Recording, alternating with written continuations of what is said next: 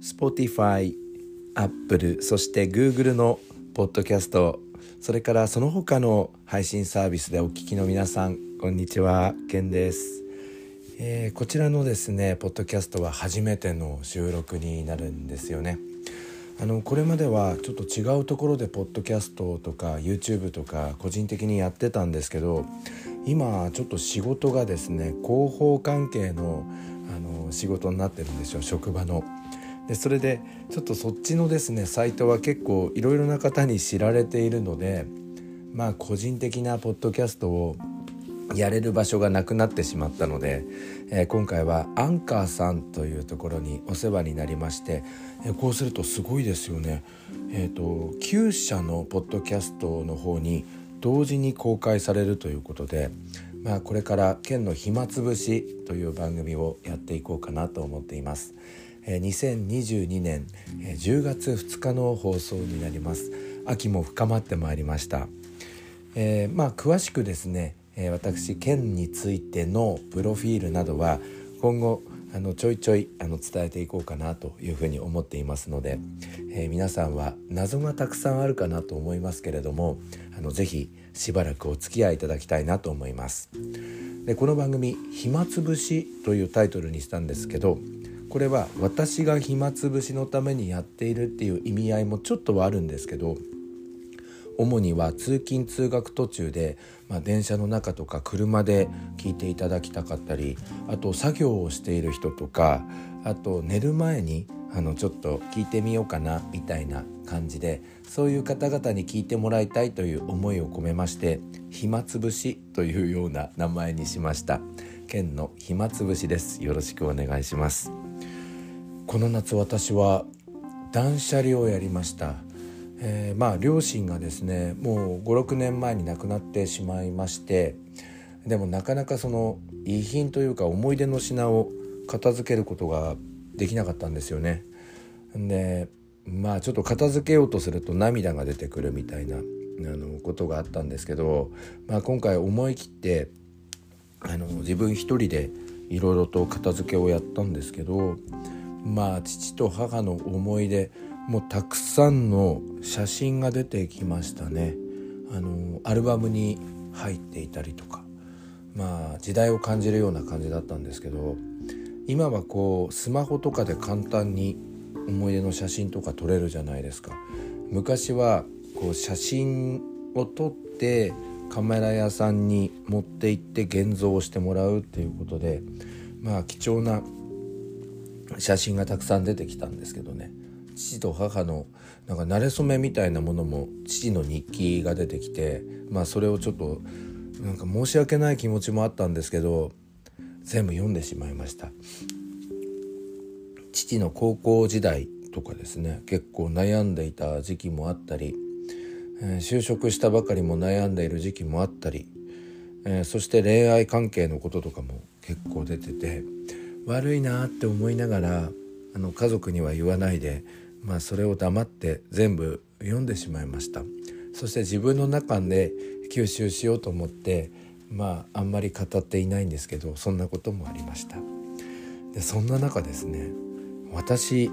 中学校時代に日記を書いていたっていうのもあのあったんですけどそれも出てきたんですよ。中学校1年生の頃にあのその担任の先生と交換日記、あのやらせてもらったんですよね。あの担任の先生があの県は国語力が、あのちょっと低いから一緒に日記をやろうって言ってくれたんですよ。新聞 Today っていう名前の日記なんですけどね。でなんで新聞ってついてるかっていうと、まあ、その大学ノートの前半部分は、まあ、自分の日記で後半に、まあ、当時読売新聞だったんですけど読売新聞の記事を貼ってちょっと感想を書くみたいな感じであのやってたんですよね。なんかそれを読んでみてなんか当時の自分すごい尖ってたなっていうのとあと幼かったんだなっていうのとなんか社会に対して文句ばっかり言ってたんだなっていうのがありましてちょっと皆さんにもそれをちょっと紹介したいなと思っています。平成元年12月18日月曜日晴れのち曇りという日記です。え今日はコンビニに行きました。僕は明治の板チョコ95円かっこ税抜きを買いました、まあ、この頃消費税がなんか3%とか始まった頃ですからね。その後120円のタラスコーヒーを飲もうと思ったらこのタラスコーヒーってあのドリップコーヒーですよね。今かなりコンビニとかでありますけど、まあ、当時からあったんだなと思いますがドリップコーヒーを飲もうと思ったら店のおばさんが「子供は飲めないよ」なんて言ってきましたいくら子供だからといっても客なんだから言われたことを売ればいいのにと思いました。本当に嫌でした。まあこのクソガキがって感じですよね。でそれに対して当時いた市村先生という担任の先生が「えー、子供はどうして飲めないんだろうね不思議だ」ってコメントをくれて喜んでいたっていう感じですね。でこの時の読売新聞は AC ミランかっこイタリアが世界一トヨタ杯かトヨタ杯のサッカーの記事を載せていました。続きまして平成2年年が明けまして1月3日水曜日の日記です。晴れです、えー、今日は24時間営業の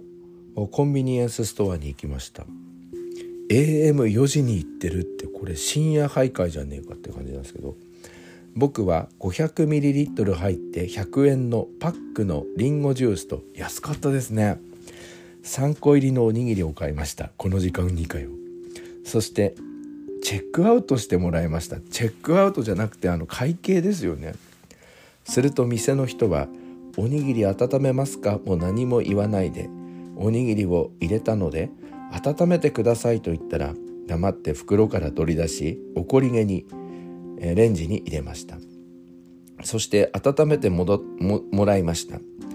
店員のくせにふてくされて「こっちは客なんだぞ」と言いたくなりました。全く。なんか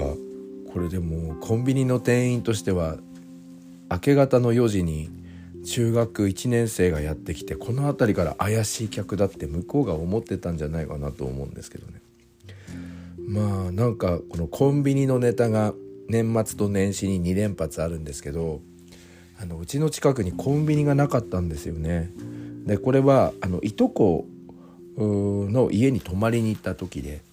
でその時のコンビニの話なんですよね。それから年末のコンビニも隣の市にあるコンビニ車で15分ぐらい行かないとないんですけどそこのコンビニで多分これはいろいろ文句を書いてあるんですけれどコンビニに行ったよっていうその最先端だぞ俺みたいななんかそんなことを伝えたくて日記にしたのかなと思います1月3日の日記の新聞の方なんですけど箱根駅伝大東文化大優勝ってありますね。それからちょっとこのポッドキャストでご紹介するかどうか迷ったんですけどちょっと勢いに乗ってい、えー、きたいなと思っております、えー、ちょっとタイムスリップしますが平成元年12月1日金曜日です。これすごいですよ。先生に、えー、クイズを出しています。帰りの会えが、えー、終わって帰ろうと思ったら小口くんが電話をかけていくみたいだったからあの公衆電話中学校の外にあったんですけど勇くんちの前の電話のところまで付き合ってやった。そしたら電話が出なかった家の人がね。ゲイ君と篠山君3組の中里君も付き合ってくれていたがみんなバスケ部なんですが3人は部活があったため先に行ってしまった。したがって残っているのは僕と小口くんだけになってしまった。午後2時半から午後3時半まで1時間も何度も電話をかけながら待っていました。悲惨でした。この頃悲惨っていう言葉が流行ってたのかな。待っている間小口くんが先に帰っていいよって言ってくれないかなと思いながらいました。途中で「うん」「丸がしたくなってしまったが我慢していました。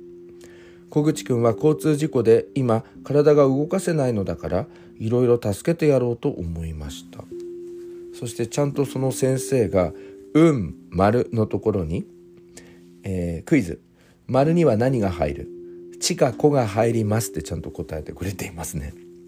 先生のコメント。そうだね。もし自分が小口の立場になったらやっぱり助けてほしいからね。だから小口くんはすごく喜んでいると思うよ。中1らしい感じがありますね。うん丸。みたいなことをやっていました。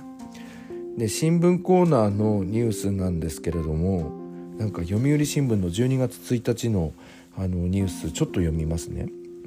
先月27日の TBS テレビに続いて日本テレビテレビ朝日テレビ東京の3局は1日から犯罪報道の、えー、被疑者の呼び捨てをやめた。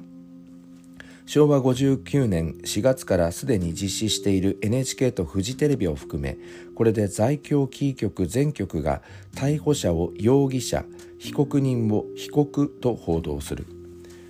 この故障改正の理由についてテレビ各局は従来の報道では被疑者の基本的人権が軽視されがちな上活字に比べて放送が視聴者の感性に強く訴える特性があることを挙げている。という記事です昔はその容疑者とか言わずにあの呼び捨てだった時代だったんだななんて、まあ、そんなこともあの感じました。まあ、今日はですねちょっと昔の日記なんかもお伝えしたんですけれどもこれからこんなトーンでゆるゆるとあ県の日常を語っていきたいなと思っています。えー、今日はですねちょっと試しに1回目の放送ということで、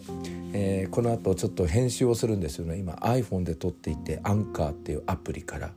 えー、音楽とかいろいろつけられるのかな？編集できるのかな？なんて思ってるんですけどちょっといろいろとやってみたいと思います。リスナーの皆さんというか今日たまたま聞いてくれたこのリスナーの皆さん県の暇時間あのぜひしばらく、え、ご愛聴いただきたいなと思います。ちょっと頑張ってやってみます。お聴きいただきましてありがとうございました。ケンでした。